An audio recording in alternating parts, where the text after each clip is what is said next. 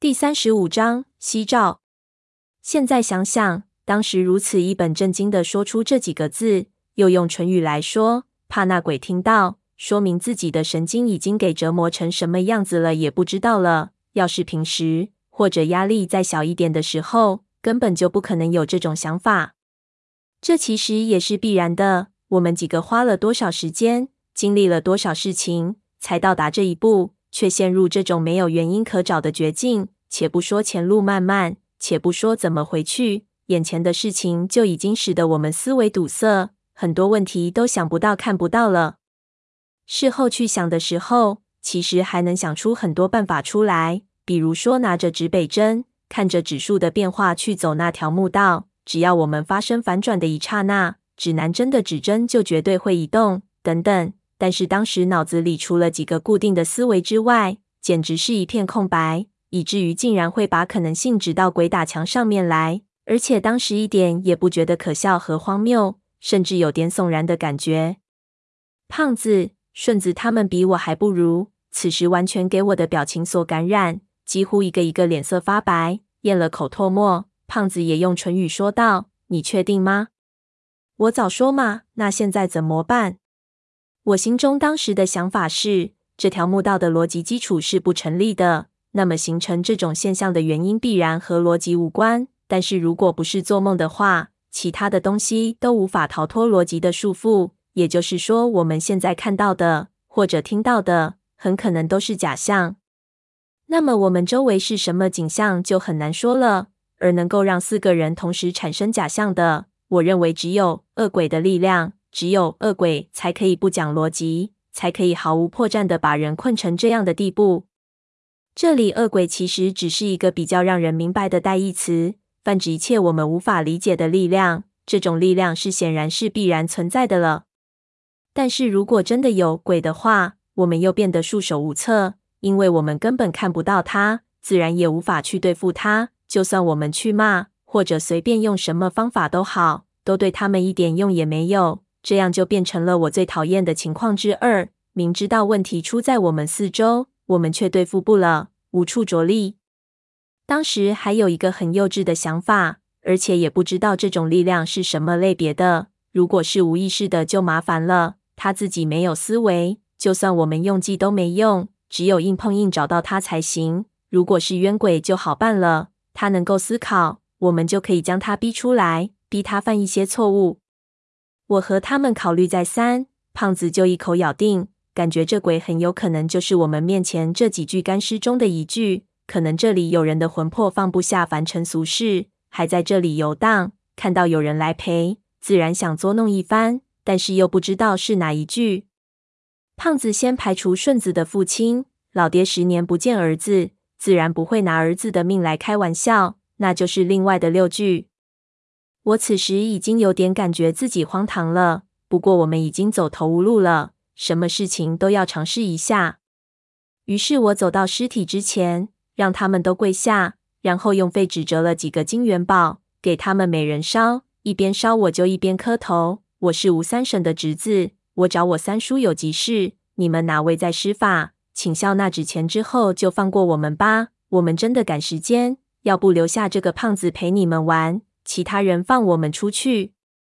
胖子一听大怒，潘子和顺子马上一人一个挟持住他，不让他动弹。胖子大骂：“吴邪，这你卑鄙小人，老子咬死你！”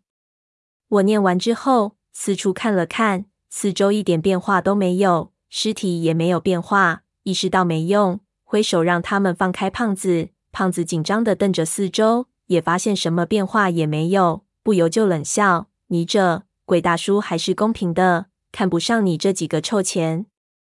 我道：也许人家看不上你呢，真是的。顺子这时候在一边道：不对，咱们是不是应该怎么想？你看我父亲在，就算有人对我们不利，我父亲也会帮忙的。如今没用，是不是作恶的不是这几个人？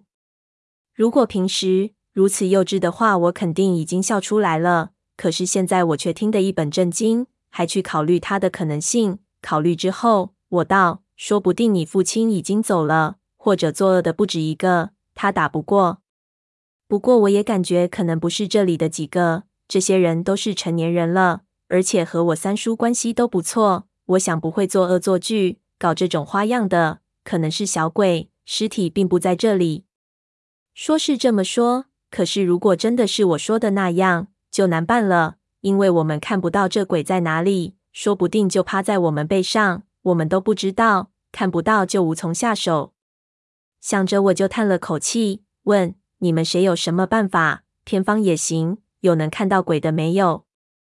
潘子道：“我听说，只要在眼睛上涂上牛的眼泪，就能看到鬼了。”胖子打了个哈哈：“那寻找牛的任务就托付给你了。”不，也许不需要牛的眼泪也能看到。我突然想起了一个办法，但是要胖子牺牲一下。胖子一下又紧张起来：“你该不是想杀了我，让我的灵魂去和鬼谈判？我可不干。”要是你们把我杀了，我肯定和那鬼合谋，把你们整得更惨。这家伙倒是又想出了一个办法，我大怒：“你想到哪里去了？我要你的摸金符用一下。”你想干什么？胖子捂住胸口，这可是真货，弄坏了你赔得起吗？摸金符是天下最辟邪的东西，要是真货，咱们怎么会落到如此田地？我刚才已经看过了，这东西是假的。我道。快拿来给我！假的。胖子摘下来仔细看了看，你确定？当然，这是犀牛角做的。老子是专门做这一行的，能不知道？你看，穿山甲的摸金符是越戴越黑。你自己看，你的犀牛角已经开始发绿了。我不会骗你的。妈的！我说怎么这么倒霉？胖子大怒，那鬼儿子又他娘的晃点了我一次，难怪每次都不灵。胖爷，我这次要是有命出去，不把他那铺子给拆了，我就不姓王。我从胖子手里接过他的摸金符，安慰了他几句。他又问我打算怎么用，是不是用来按在尸体的脑门上？我道：自古有一个传说，叫做西照通灵，你听说过没有？胖子不解道：该不是前几年放的香港片子？差不多，就是那个意思。我点头。只要烧了这个东西，用这个光，你就能看到鬼了。当然，我也没试验过，不知道是不是真的。我当时自己都觉得自己荒唐的要命。不过牛眼泪都拿出来说了，夕照有何不可？这也是病急乱投医了。在胖子那呜出现之前，我的想法是唯一可行的了，不是也不行。晋书中曾经有这样的记载：乔炫于武昌，治牛主鸡，水深不可测。其下多怪物，乔遂然犀角而照之，须臾见水足复出，其形怪状。其夜梦人谓之曰：“与君幽冥道别，同意相照也。”大意是说，中国古人通过燃烧犀牛角，利用犀角发出的光芒，可以照得见神怪之类。古人的说法总归能有点用吧？说着，我拿出了无烟炉，就将摸金符放到上面焚烧了。一开始还烧不着。后来就有一股奇怪的味道散发出来，绿色的火苗中闪烁出奇异的光亮。我举起这一只无烟炉，举高让它照亮到尽量多的地方。我们都四处转头，寻找四周是不是出现了什么刚才没有的东西。我在墓室中走了一圈，却什么都没有，其他人也都看不到什么。也许那鬼躲得远远的。顺子道：“不会，传说如果是鬼打墙。”鬼是趴在人的背上的。我们又看了看各自的背上，仍旧什么都没有。胖子喃喃道：“他娘的，我早说传说是不作数的，浪费我的摸金符，就说是假的，那也是犀牛角的啊。结果浪费了，也什么都没照出来。”潘子泄下气来，看来这一招也没用了，恐怕也没有鬼。咱们碰到的是第五种情况，也就是无理可循，一点都没有头绪的情况。连一点参考都没有的情况，现在应该怎么办好？这一次恐怕真的要歇菜了。